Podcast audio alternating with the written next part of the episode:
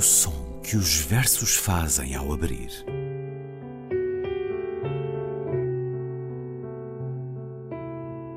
Se leio um livro e ele torna o meu corpo tão frio que fogo nenhum o pode aquecer, sei que isso é poesia. Emily Dickinson. Com Ana Luísa Amaral e Luís Caetano.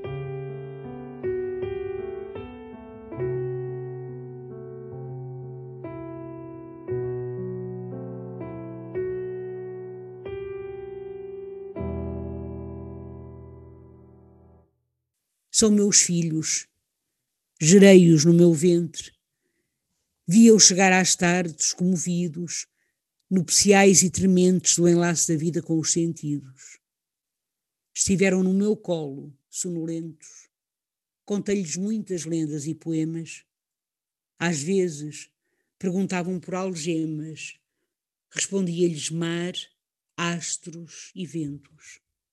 Alguns, os mais ousados, os mais loucos, desejavam a luta, o caos, a guerra. Outros sonhavam e acordavam roucos de gritar contra os muros que há na terra. São meus filhos, gerei-os no meu ventre. Nove meses de esperança, lua a lua. Grandes barcos os levam lentamente. Guerra, um poema de Natércia Freire, que escutamos na leitura de Ana Luísa Amaral. Olá, Ana. Olá, Luís. Natércia Freire, que nasceu em 1920, a 28 de outubro, em Benavente, morreu em Lisboa, a 17 de dezembro de 2004. Estudou música, fez o magistério primário, foi professora, traduziu Dickens e Pirandello, entre outros.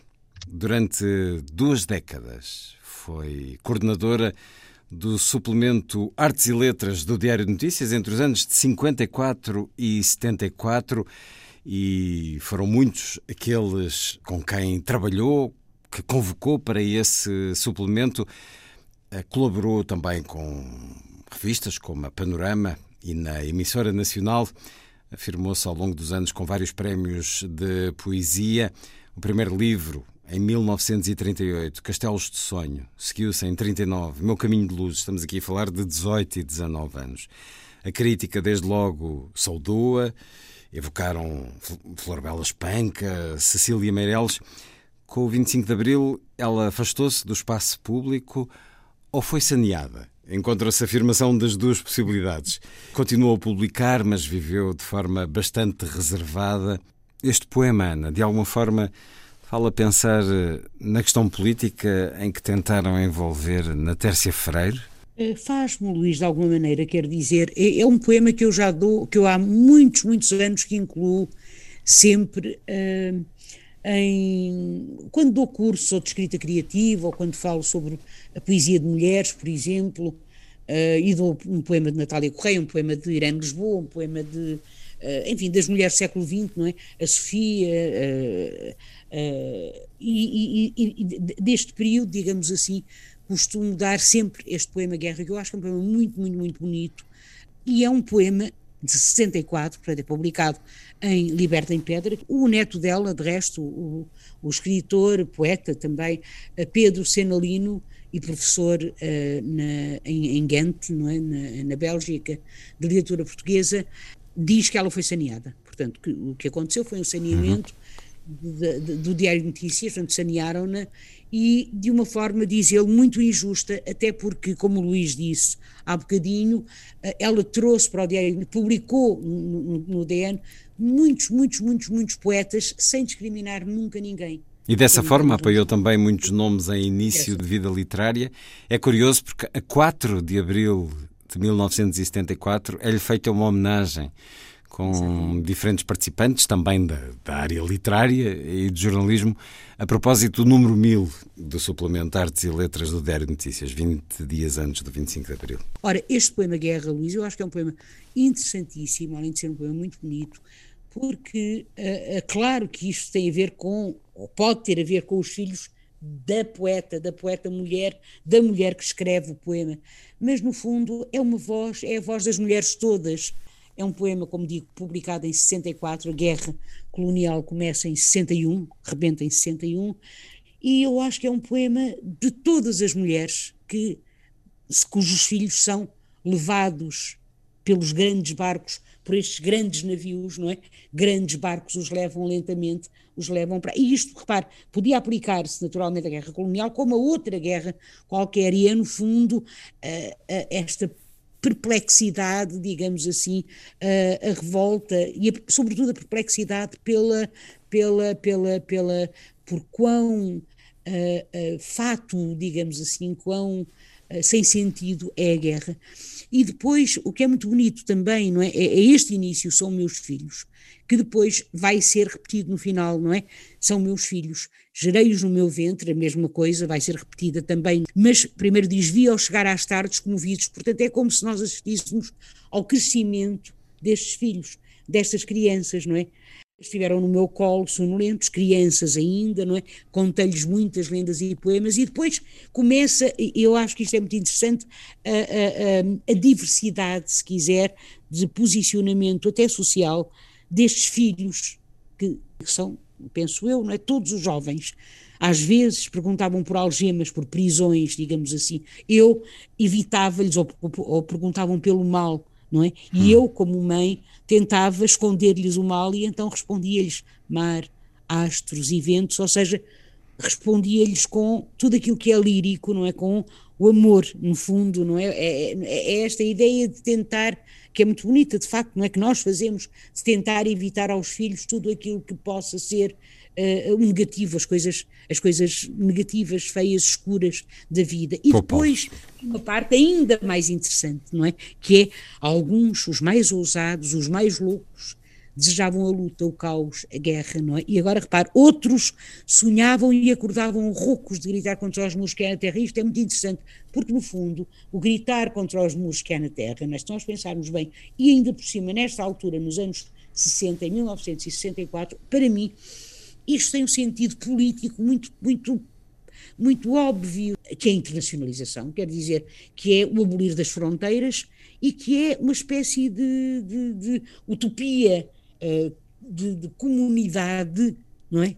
Eu não direi comunista, não é? Porque eu acho comunista ela não era, não é? Mas uma utopia de comunidade em que a própria ideia de nação ou de nacionalismo deixa de fazer sentido, não é? E os outros desejavam a luta, mas os mais ousados, os mais loucos, e esses queriam a guerra, esses queriam a luta, esses queriam o caos.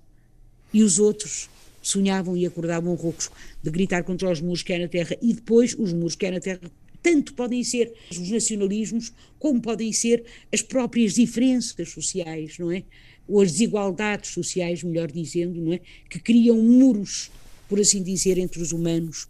É um poema pacifista em plena guerra colonial. Ah, exatamente, e é um poema de revolta. Gerei-os no meu ventre e agora esta parte lindíssima. Nove meses de esperança, lua a lua. E aqui é claramente uma voz de mulher que não se exime de o ser, não é? Porque jamais um homem escreveria, escreveria isto, não é? Portanto, e a gestação de, destes filhos, não é? Que são uh, uh, abrigados, digamos assim, uh, e contados, porque, como sabe, o nascimento das crianças se conta também pelas luas, não é? Ou pode contar-se também pelas luas, nove meses de esperança, lua a lua, grandes barcos os levam lentamente. Então, estes dois versos e, e, e este verso final é único. Portanto, se forem procurar o poema, é assim que o poema termina. Portanto, termina com um único verso, separado dos outros, que diz: Grandes barcos os levam lentamente.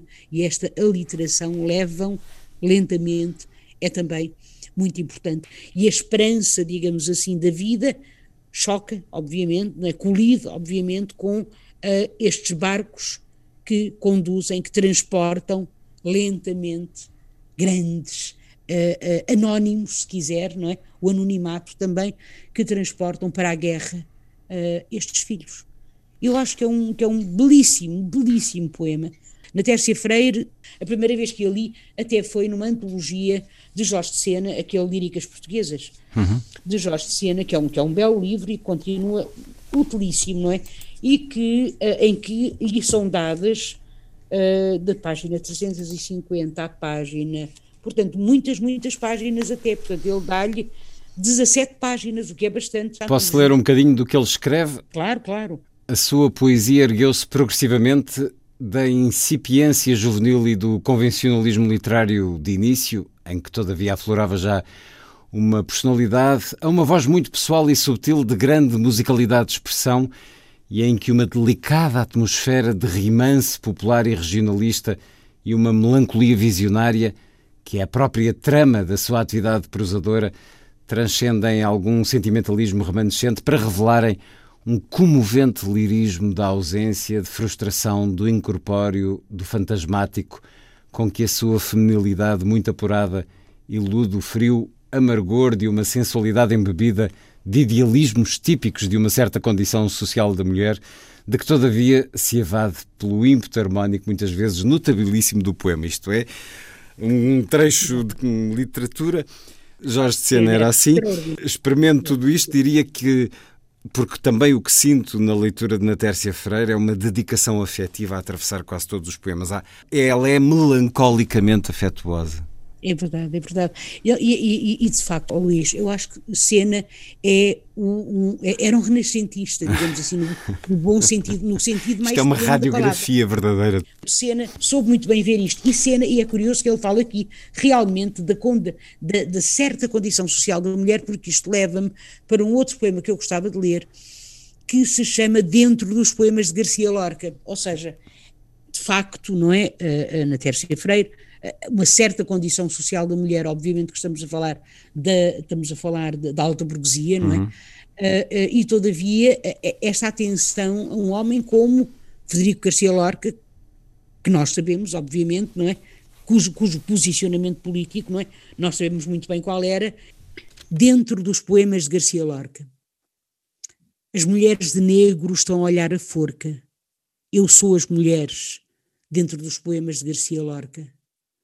Sou um tempo ambíguo de misérias frouxas, de fuligem, teias e de feridas roxas. Sou um tempo amargo de terríveis vidas. Cabem-me os terrores e as asas partidas. Sou um tempo escravo de combinações. Retratos de monstros armam as visões. Sou um tempo, um tempo que não está no tempo. Língua de água e fumo, solidão no vento Sou um tempo eterno que se volve inferno, para além eterno, para quem eterno. E dentro do tempo que ladeia a vida, sou um tempo enfermo de alma destruída. Ai, que lindos versos que aos poetas vêm, vão calçar-se de ouro, vão vestir-se bem, vão brincar cabeças de outros animais, e serão algozes e serão ferozes como canibais. Extraordinário poema de Natércia é um Freire. Não, Luís, quer dizer, é um poema. Este final, então, não é? De uh, sensibilidade, uh, como é que se diz? Feminil, não é? Não quero dizer feminina, mas feminil, nada tem não é? é? É, extraordinário este fim, vão brincar cabeças de outros animais Sim. e serão algozes e serão ferozes como canibais. É um poema poderosíssimo, muito é poderoso, de uma é? dureza enorme. Início, as mulheres de negro estão a olhar a forca, eu sou as mulheres dentro dos poemas de Garcia Lorca. Eu acho que era muito importante trazê-la para aqui, lembrá-la, pronto, como há tantos estão esquecidos. Vamos escutá-la brevemente numa gravação de 1989 dos arquivos da Rádio e Televisão de Portugal. Vem quando menos se espera, sopra, não se sabe quando nem onde, mas o poeta, criador, tem que estar à espera. Muitas vezes, filho de visões, especialmente as visões da madrugada. Quando se diz que o primeiro verso de um poema é dado, este dado quer dizer muito. É dado por quem? Há sempre um mistério nessa visitação, na elaboração do poema. O poema é filho de visões, visões da madrugada, e depois algo que também já ouvi assim, Ana, há sempre um mistério nessa visitação. Com certeza, sem dúvida nenhuma, Luís. Eu acho que isso acontece, isso acontece na poesia, sempre, não é? Aquilo a que nós, à falta de melhor palavra, chamamos inspiração, no fundo é isso, não é? E repare como isto se liga com a ideia de respirar também, não é? É, como se houvesse uma espécie de visitação pela palavra, sim, quer dizer, algo de um bocadinho inexplicável, não é? Nós olhamos o mundo e de repente, e a palavra surge, e a palavra vem, e depois, claro, ela tem que ser trabalhada. A poesia é também, como eu digo muitas vezes aos meus estudantes e, e, e, pessoas que me ouvem, pronto, é também uma gramática, não é? De Natércia Freire está disponível apenas, creio, a antologia editada há alguns anos pela Sírio Alvim.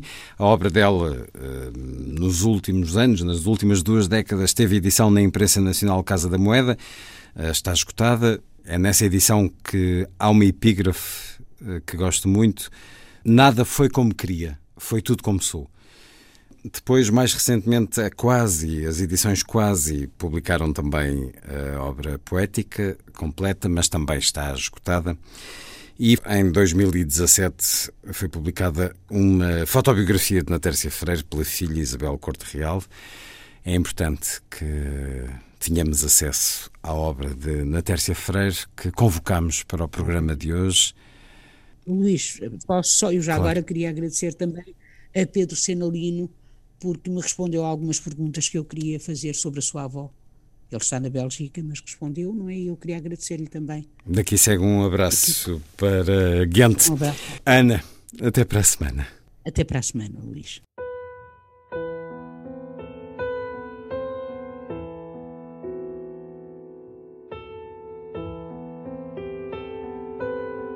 O som que os versos fazem ao abrir.